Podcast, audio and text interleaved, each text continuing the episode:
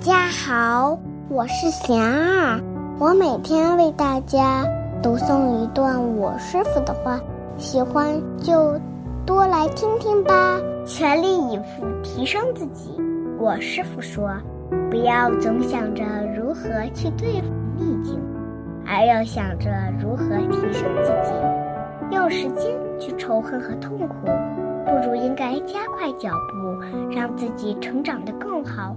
全力以赴提升自己，无论是从能力上还是修养上，何必花时间精力去怨恨、猜疑、斤斤计较？很多人把大部分生命都花在了伤害自己的人和事上，放不下一口怨气。本是想保护自己，却把自己锁在了痛苦中。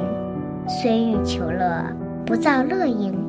虽不乐苦，喜造苦因，正是我们痛苦不息的原因。大家有什么问题，有什么想问我师傅的，请给贤儿留言，贤儿会挑选留言中的问题，代为向师傅请教，然后在今后的节目中回答哦。